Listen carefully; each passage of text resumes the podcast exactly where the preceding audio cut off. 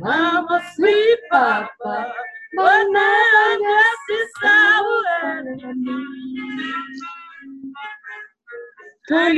ser tu dulce mamá, pero ahora voy a hacer todo lo agria que pueda. Dice Bessie Smith, una de las representantes más importantes del blues, eh, una canción con un ánimo desafiante hacia lo masculino. Él le fue infiel, por lo tanto ella le dice, Así que ahora voy a hacer todo lo agria y odiosa que pueda hacer, todo lo agria que pueda hacer. Así que eh, me parece que eh, en esta oportunidad no escogimos nosotros la canción, sino que la escogió Angela Davis, quien va a ser comentada y revisada por nosotras. ¿Cómo estás, amiga? Muy bien, Sara. hoy día, claro, em, también decir que Bessie Smith fue considerada la emperatriz, la emperatriz del blues y que estamos hablando de 1928. Y bueno, saludarlo, estamos en un nuevo capítulo de Filosofía y Encierro. Y hoy día ¿Cuánto, llevamos, Jo? ¿Qué cosa de, capítulo? Yo creo que más de 10. ¿Sí? Llevamos, bueno, llevamos más de 100 días en encierro. Y cada semana hacemos un capítulo, así que llevamos bastante. Y hoy día, y hoy día quisimos abordar el, el complejo tema del, del, racismo, que lamentablemente encarnamos de manera estructural en, en, nuestra sociedad. Y esta reflexión la vamos a hacer a partir de una mirada feminista, con Angela Davis y su ensayo I Used to Be Your Sweet Mama, Ideología, Sexualidad y Domesticidad.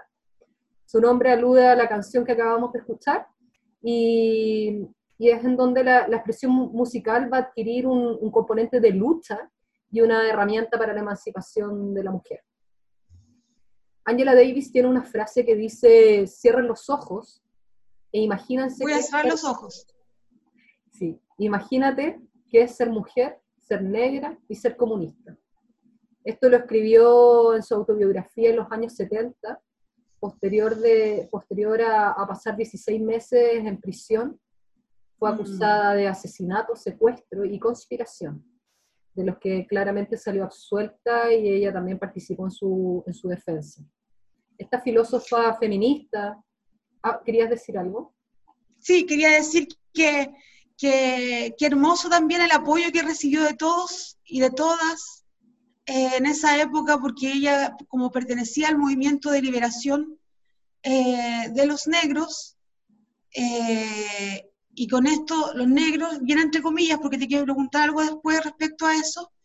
Entonces, como que tuvo todo el respaldo. Yo vi algunas imágenes donde se ve a Ángela, así como liberemos a Ángela, como un clamor popular, como un, impulso por su defensa, y eso también está obviamente sedimentado por su propia lucha y por hacer de, de su propia realidad, porque ella nace en Alabama, al sur de Estados Unidos, en, un territorio muy racista, siendo mujer, como ella bien dice, comunista y en la Guerra Fría, en Estados Unidos había, toda una política en contra de los comunistas. Sí, Entonces, un, componente, un componente histórico bien relevante que, que da cuenta de, de, su vida y su lucha también por los derechos civiles de, de las personas afroamericanas, ¿no? Y, la raza negra, que, lo vamos, que, lo vamos, a conversar también. Quizás si, si quieren me lo dice ahora o después, pero me gustaría hablar sobre cómo uno tiene que designar a una persona afrodescendiente, porque uno puede decir afrodescendiente. Pero ¿qué pasa con lo negro? Cuando uno dice, ah, ella, ella es negra, ella es mujer negra. Sí, bueno, lo, podemos resolver ahora o poder abordarlo también después, pero tiene que ver con, un llamado también a reflexionar o a debatir sobre la terminología que ocupamos cuando, cuando designamos también a, las personas de color o negras, porque lo, negro tiene un componente despectivo, toda vez que es visto desde, desde una perspectiva o lógica de la blanquitud, ¿cierto? que finalmente el mm. concepto negro que hace la diferencia entre lo blanco y lo negro esta, esta posición binaria que tiene la lógica dominante de designar lo blanco como, como lo bueno, lo puro, y lo negro como, como lo oscuro, como lo malo, que designa también cierta segregación y cierta diferenciación entre ambas categorías, algo como lo bueno y lo malo. Entonces, en ese sentido, si lo miramos desde esa perspectiva, es un, esa categoría tiene un componente discriminador. Entonces yo trataría también de, de, no utilizarla, aunque Angela Davis en su texto lo menciona constantemente, como un modo también de poder apropiarse y de, y de ir en lucha también en contra de esta discriminación constante, de esta opresión histórica que ha tenido la raza negra. Mm. Eh, sin embargo, por ejemplo, si uno pudiera hablar de, de, mujeres afrodescendientes o afroamericanas, creo que es el concepto correcto utilizar desde nuestra parte, Mm. Y, también hay una feminista de la Lugones que dice que sería correcto por, la inclusividad también hablar de personas de color.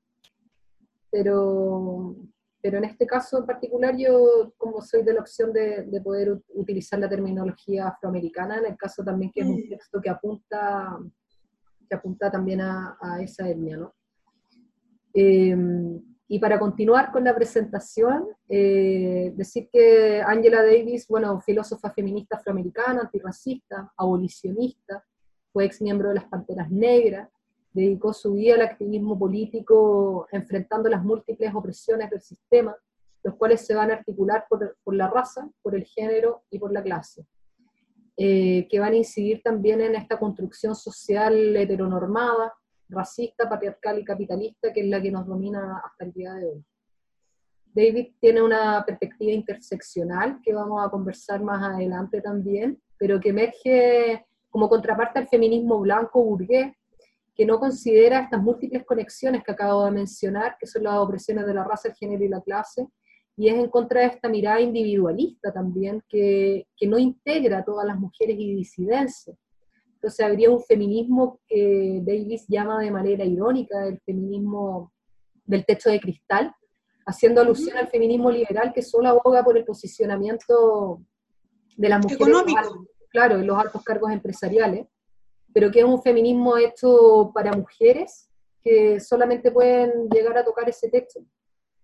Mm. Entonces, volviendo al ensayo que, hoy día nos convoca, el que visibiliza lo transgresor que fue el blues de las mujeres afroamericanas en la década del 20, a partir de la década del 20, y que permita además poder comprender los cruces que, que configuran esta cruda historia del racismo y que persiste hasta el día de hoy, como dijimos, y te propongo, Sara, poder dividir la conversación también como una primera parte, poder hacer un contexto histórico del periodo de la esclavitud y de la vejación existente hacia las mujeres, para después poder continuar con el blues, esta expresión social y su relación con el gospel, la religión, después poder abordar también el feminismo antirracista, que es el que, es el que propone Angela Davis y su crítica al feminismo liberal, para finalizar, como hemos hecho en, en otros programas anteriores, el poder extrapolarlo al presente también y y ver lo, bueno, lo que pasó con el asesinato de George Floyd, junto con extrapolarlo a Chile y ver el racismo existente hasta el día de hoy, sobre todo con,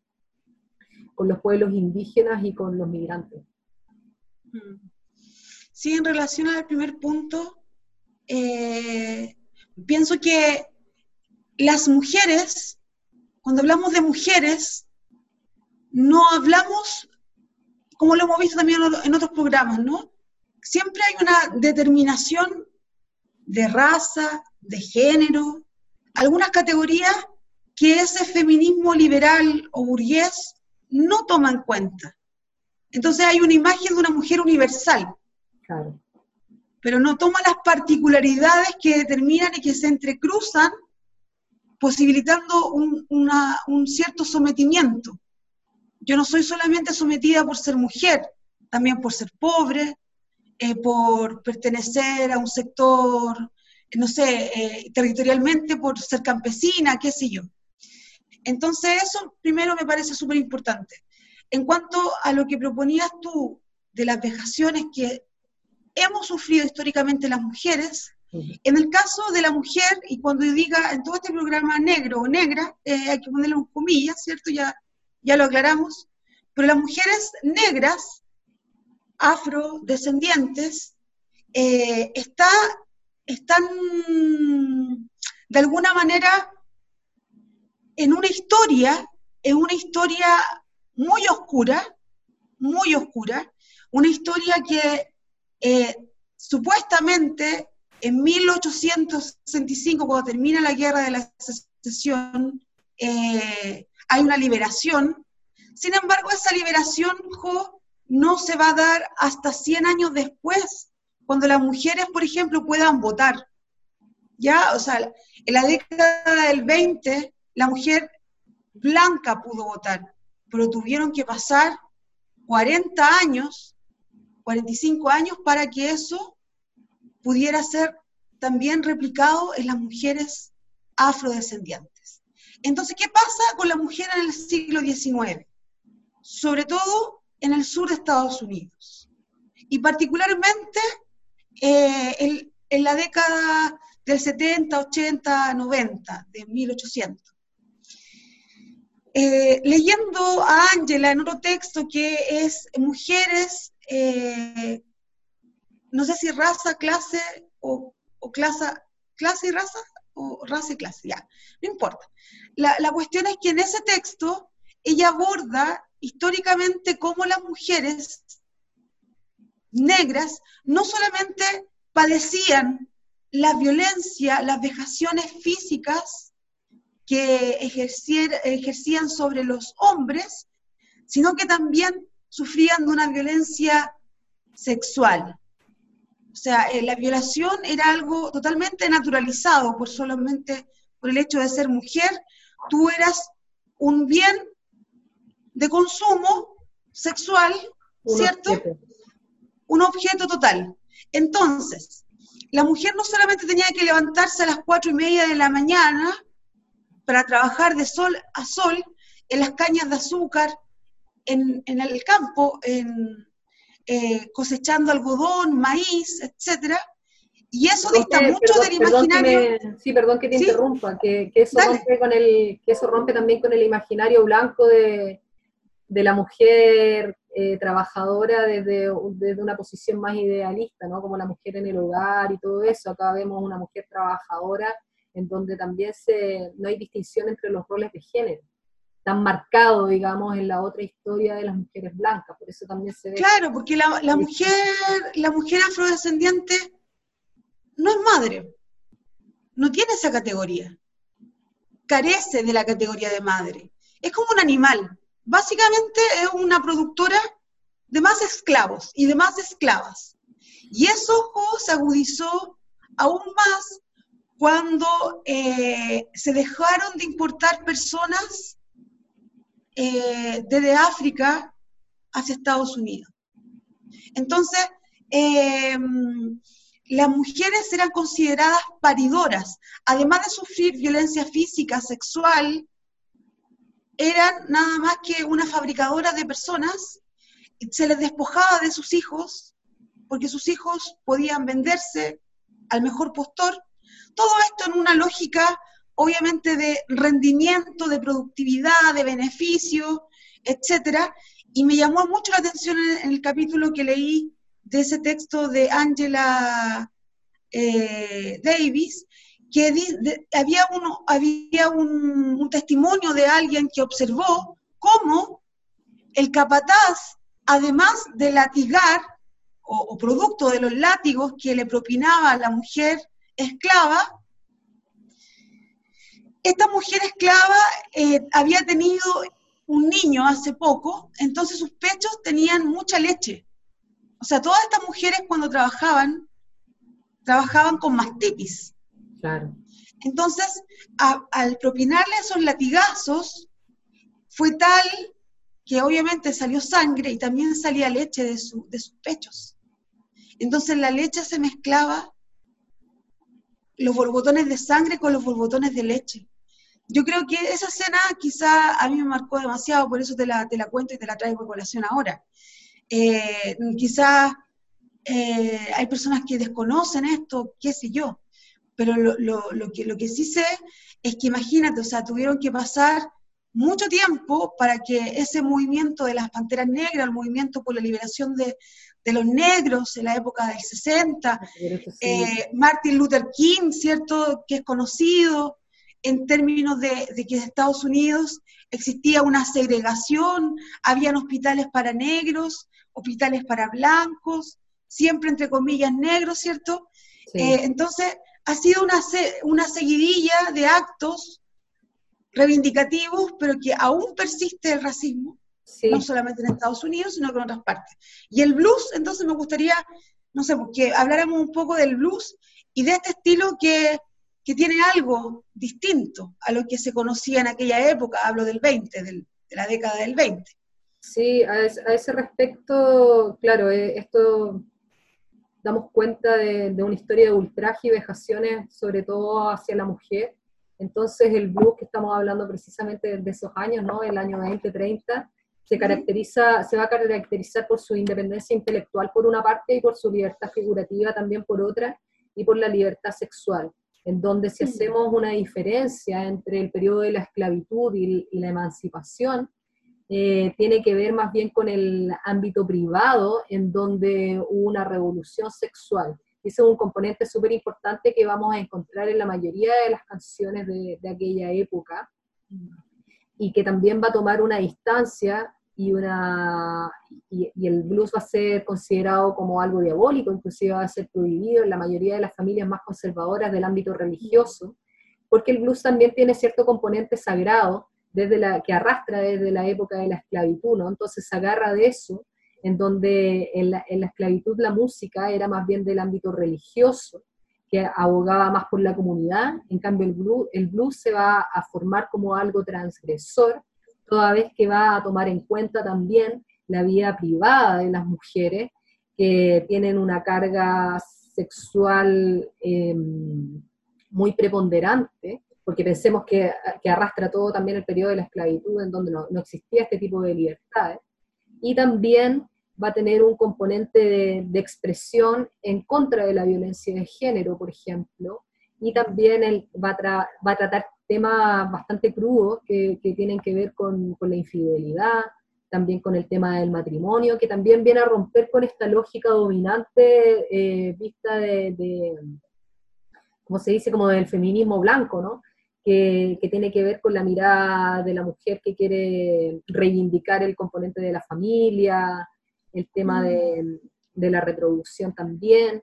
Y uno ve en el blues que poco o nada se habla de los hijos o de la maternidad, tiene que ver más bien con una, una liberación femenina desde el ámbito sexual, pero también desde el goce, desde el placer.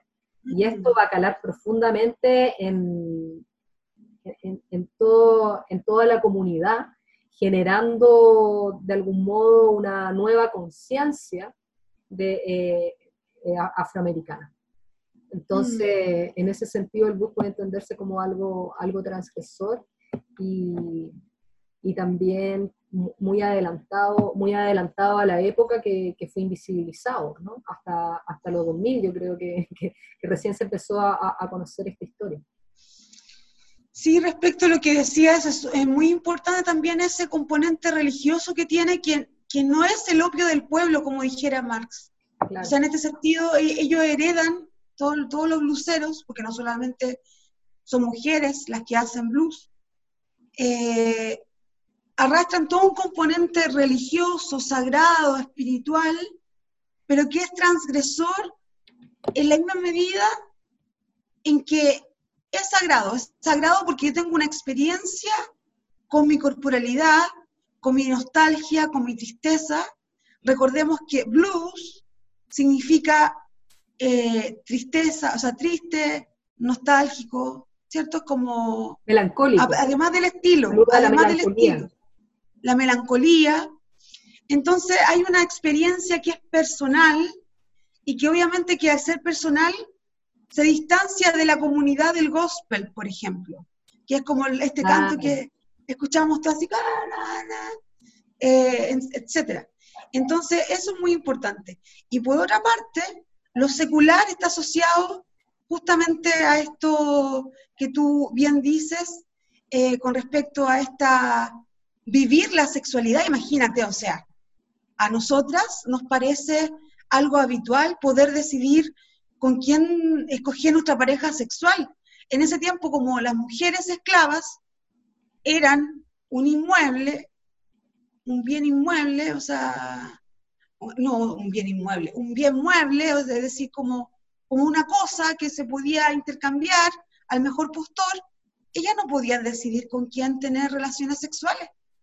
Entonces me parece súper como, como decidor en el sentido de que si bien eh, económicamente en la década de los 20 eh, los afrodescendientes seguían siendo excluidos, eh, recordemos que el capitalismo per se es racista, creo yo. No lo digo yo solamente, sino que Angela Davis también lo dice.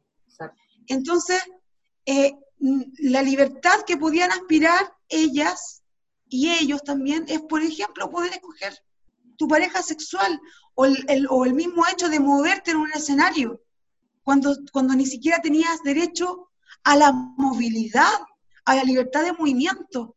Entonces, ponerte en un escenario siendo afrodescendiente, cantando, siendo una figura que vende 750 mil copias en un disco, por ejemplo, Bessie Smith, no sé, como que todo eso obviamente que viene a jugar un papel importante en la liberación, que en ese tiempo aún no era eh, la segunda ola, que es lo que pasó en la época del 70 después, pues. Entonces es muy, es muy importante de rescatar eh, todo esto. Eso, eso da paso al, segundo punto que te proponía en la estructura, que tiene que ver con el feminismo antirracista y la crítica a este feminismo liberal, porque hay un núcleo significativo en los textos del blues que, mm, claro, no se puede hablar feminista en los años 20 quizás, pero eh, revela que las mujeres, las mujeres afrodescendientes en esa época también reconocían y trataban temáticas que no fueron, que fueron del parte del discurso feminista ya en los años 70. Entonces, mm. recién ahí, públicamente, la mujer blanca se atrevió a hablar de, sobre las palizas, las violaciones, eh, cuando, cuando mucho antes esto había sido tratado a través de la expresión musical del, del blues, ¿cierto? Mm. Y entonces el, el, blues también decir que, que no reconocía estas fronteras ideológicas entre el ámbito privado y lo público con esta frase mm. famosa que lo personal es político, pareciera que el blues lo tenía claro desde mucho antes, ¿no? Desde mucho antes, claro. Claro, y, y, una de las críticas que le hace Angela Davis en distintas entrevistas, conferencias y en la mayoría de sus textos también al feminismo liberal o a este techo de cristal, tiene que ver precisamente con que, con que las mujeres de aquellas épocas, del año 70, de la primera ola también, y de la, mm. con el sufragio femenino, hay todo un cuestionamiento porque en la, en la época del, de ese sufragio también hubo un movimiento blanco que no consideraba el tema de la raza, inclusive iba en contra de la votación de las mujeres negras porque eran una amenaza también a, a, a poder generar más poder en la, en la, población afroamericana. Entonces le tenían temor a las mujeres. Entonces cuando ella habla, no habla del feminismo, sino que habla de los feminismos, y el mm. por el que ella aboga es el feminismo interseccional, que tiene que ver con, con poder tomar en cuenta eh, todas las opresiones de, de, lo que es la mujer y así también poder tener una visión más, no, jamás homogénea, porque, sino que es reconocer estos distintos tópicos que inciden en la construcción del sujeto social que el feminismo blanco o el feminismo liberal no tomaría en cuenta. Por eso en la mm. introducción, cuando hablábamos del texto de cristal, por ejemplo, del feminismo liberal que, que, actualmente, que actualmente está vigente, tiene que ver con una lucha de las mujeres que no toman en cuenta todas las otras opresiones. Y cuando tú no tomas en cuenta mm. las, todas las otras opresiones, la verdad es que ni siquiera debiese tratarse de feminismo, toda vez que el feminismo debe ser entendido como una toma de posición que quiere erradicar todas las violencias, todas las opresiones. Por eso cuando uno, uno de los eslóganes del movimiento feminista acá en Chile también era contra la precarización de la vida, contra la precarización de la vida en general, que también incluye a los hombres, pero desde una perspectiva feminista, una perspectiva mm. feminista que quiere acabar con el sistema patriarcal, ¿no? Entonces tiene que ver con eso, con, con incorporar eh, estas violencias de raza, clase y, género también, porque no podemos hablar de feminismo si no tomamos en cuenta todos estos otros tópicos. Quizás lo gráfico va a ser, no va, no va a resultar, pero interseccional viene de intersección, ¿cierto? Claro, obvio. Entonces, por ejemplo, yo estaba pensando, tengo esto y tengo esto, ahí eso que se intersecta soy yo. Por ejemplo, si yo soy Eh, una mujer afrodescendiente, va a quedar un pedacito acá. Y acá soy pobre. Entonces eso es intersección, porque yo estoy como entre, la, entre el cruce, entre esas dos determinaciones, y ahí voy agregando cosas.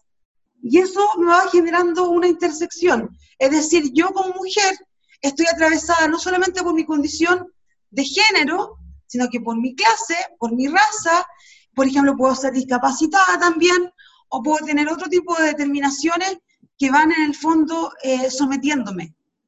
Así. Mira, el ejemplo de los sombreros quedó muy mal, pero porque están como, como blandos, pero, pero se entiende, es como el diagrama, es como el diagrama de Ben. Ah, podría haberlo hecho acá. no, se entiende perfecto, sí. Sí, también eh, tomar en cuenta la historia, pues, la historia de, la opresión, o sea, si uno, si uno visualiza también la lucha, por ejemplo, desde el periodo de la esclavitud o, o del movimiento por los derechos civiles también, como decía el programa de las Panteras Negras, el año 66. Mm. Eh, Angela Davis decía, eh, queremos el fin inmediato de la brutalidad policial y el asesinato de negros, otra gente de color, y todos los oprimidos al interior de los Estados Unidos. Entonces, si uno toma esta frase y la pusiera, por ejemplo, a la actualidad, que da paso al, otro tema que queremos abordar, que tiene que ver con el racismo actualmente, eh, en Chile también y también en Estados Unidos, damos cuenta que la, frase que acabo de mencionar sigue mm. aún absolutamente vigente. Vigente. Entonces, uno de los ejes centrales del trabajo de Davis radica en poder visibilizar la existencia de una violencia institucional también, la violencia racista y la violencia de género, como consecuencia de, todo, de toda esta historia, ¿no? De toda esta historia de ultraje. Entonces... De violencia. Claro, y, para poder, por ejemplo, abordar lo que ocurrió no hace mucho con el, con el tema del asesinato de George Floyd, por ejemplo, eh, hay, hay varios ejemplos actuales que, donde, donde muestran la desigualdad mm. existente entre blanco y afroamericano. Actualmente esto, esto lo saqué de un reportaje que hizo la, la BBC hace no mucho mm. tiempo, donde habla de, de cuatro puntos esenciales. El primero es que las personas afro tienen el doble de posibilidades de vivir en la pobreza, con una diferencia en el patrimonio de 10 veces. Es decir, los hogares blancos son por lo menos 10 veces más ricos. Ese es el primer punto. Segundo, el doble de probabilidades de morir en enfrentamientos con la policía. El 24% de los muertos a manos de la policía son negros. ¿Qué quiere decir esto? 24% de un universo mucho menor de la población afroamericana en Estados Unidos. En tercer lugar, el tema de las prisiones, que Angela Davis, bueno, lo, lo, aborda en la mayoría de sus trabajos, hace no mucho también sacó un, un libro que se llama eh, Las prisiones obsoletas, algo así. Eh, seis veces más presos, según cifras recogidas por el Centro de Investigación Pew en 2018, la población carcelaria mm. era un 33% negra y un 30% blanca. Sin embargo, los blancos representan el 60% de la población adulta del país y los negros solo el 12%. Claro, hay una desproporción ahí. Absoluta. Y en cuarto lugar, eh, también que tiene que ver con, con, el tema de la mujer, ¿no? Eh, la tasa de mortalidad infantil es el doble, producto del estado de salud de la madre, las condiciones de vida y, la falta de cuidados médicos todavía existentes y la diferenciación que hay entre, entre ambas poblaciones producto de, esta historia y, que se sigue reproduciendo ¿no? con, esta lógica, con esta lógica dominante que, que, por eso existe hoy día una lucha tan grande a través del movimiento Black Lives Matter, que, que Davis también es, es activista. Apoya. Lo apoya, exacto. Entonces, sí, eh, eh, respecto a lo que viene diciendo, yo estuve leyendo una entrevista que se le hizo a María Emilia Tillú, que es la coordinadora de la Cátedra de Racismo y Migraciones Contemporáneas de la Universidad de Chile, y decía que, claro, que obviamente que es brutal lo que le hicieron a Floyd, a Floyd eh, pero que no podía ella dejar de pensar en eh, Joan Florville o tampoco en Camilo Catrillanca, que también eso es racismo. O sea, como que Chile también somos un país racista. Claro, y ambos casos además tienen que ver con el abuso policial, que no está puesto en cuestión con, con, esto, con estos dos casos, ¿cierto? Porque mm. encarnan por una parte la xenofobia a los migrantes existentes y por otra el racismo también hacia el pueblo mapuche.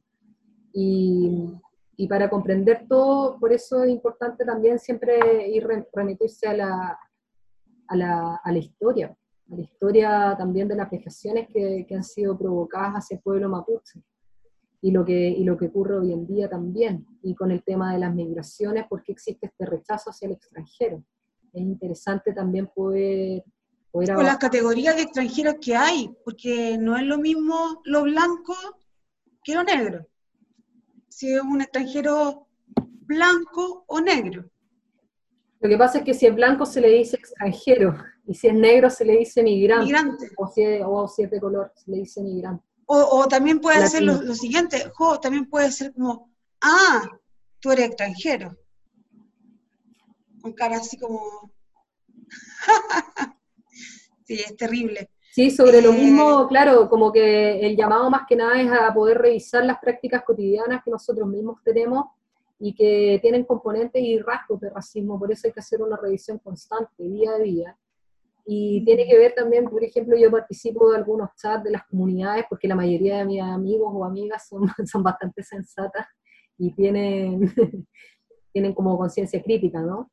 Pero hay en otro, en otro tipo que, que, simplemente es como la reproducción de ciertas espontaneidades que surgen y que son prácticas racistas. Había un video de, de unos haitianos donde mostraban cómo ellos perfectamente se equivocaban eh, en el modo de, de, hacer ciertas cosas, ¿no? Como por ejemplo barrer, salía con una aspiradora. Y, y la burla. Burlándose. Claro, y la burla que hay eh, es terrible, es, terrible. es, racista. Eh, es ver al otro no como un otro, sino como, como una persona inferior por el color de piel, toda vez que científicamente está comprobado, tú lo dijiste en un programa, ¿te acuerdas? Que el color no claro. ¿Cómo fue lo que...? Lo de, la, lo de la no raza. Claro, exacto. Y también pensando en términos de, de globalización, de globalización y mestizaje, o sea, ya no cabe el racismo, no resiste, no, no, no resiste y hay, que, y hay que hacer una revisión constante. Y bueno, para, para abordar el tema de lo mapuche, quizás ahora te quieras agregar, agregar algo. Yo creo, Jo, que estamos en una, en una, en un momento en que estamos todos esperando, eh, va a haber un estallido 2.0 como, como se proyectó hace poquito atrás. Y uno de los componentes de la revuelta social, tú sabes que no me gusta decirle estallido, eh, es justamente el componente de la bandera mapuche. No hay partidos políticos, hay un sentir que es el sentir mapuche en, en, su amplio función de que nosotros como chilenos y chilenas, pareciera ser que por primera vez nos hemos dado cuenta como tan mayoritariamente, porque las banderas estaban llenas de banderas mapuche en las manifestaciones, ¿cierto? Entonces eso da cuenta de cierta afinidad en términos de Haraway, como hablábamos el otro día, no de identidad, sino que de decidir que yo valoro y me, me, como que me hago parte de la lucha mapuche y, eso me parece eh, muy rescatable porque la única manera, creo yo, de hacer verdaderos cambios es la conciencia, es cambiar la conciencia de las personas. Entonces un cambio cultural no pasa solamente por una ley. O sea, de hecho, o sea, yo creo que hay un cambio como en la, en la mentalidad. Por lo tanto, creo yo que ha sido un gran aporte eh, el conocer este ensayo de Ángela que nos hace pensar sobre todo en nuestro propio racismo, en, en quiénes son nuestros negros, porque no solamente se habla, ¿cierto?, de, la, del pueblo mapuche, pero no son los únicos. ¿Qué pasaría también? Uno empieza a pensar, ¿qué pasaría eh, si tuviéramos como un Estado plurinacional? ¿Me entiendes? Como que vienen una serie de pensamientos que van aledañamente acompañando lo que formula Angela Davis. Sí, que, además, sí, que además me recordó harto Haraway porque tiene una, visión similar en, esta mirada parcial, ¿no? Que hay que, hay que tener de, abrazarla, situada, y no, no necesariamente identificarse.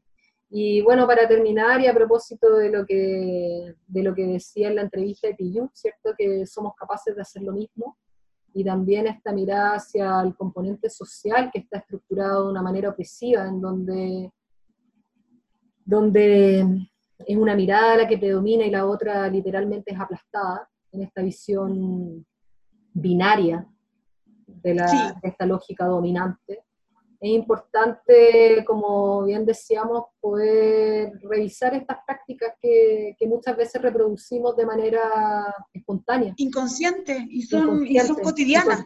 Porque, porque nos rige la cultura, ¿cierto?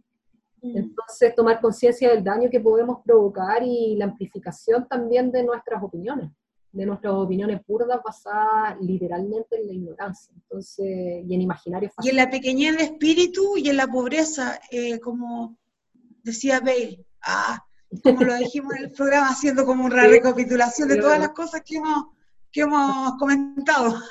tiene, todas tienen un componente bastante similar que, que tiene que ver con, con, esta reflexión que estamos haciendo semanalmente, así que Sara, bueno, ha sido un placer nuevamente poder compartir este programa de filosofía y encierro y nos vemos la próxima semana. No sé si quieres cerrar con algo porque parece que siempre te corto. no, pero el otro día estaba bien que me hayas cortado porque era un poema muy malo. eh, me gustaría que pusieras eh, y me llaman negra. ¿Cómo? No me acuerdo, pero es una canción de ¿Y me llamas negra? Me gritaron negra, de Victoria Santa Cruz. Pero me salió el, el comercial de YouTube. Vamos. Vamos, vamos, Es que es buena. Es una peruana, coreógrafa, diseñadora. Música, muy buena.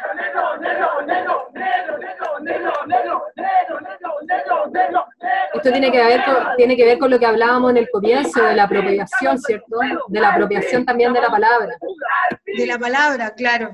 Me sentí un orgullo, un orgullo negro. Y con esto nos despedimos. Un abrazo, amiga, que esté muy bien. Un abrazo, cuídate.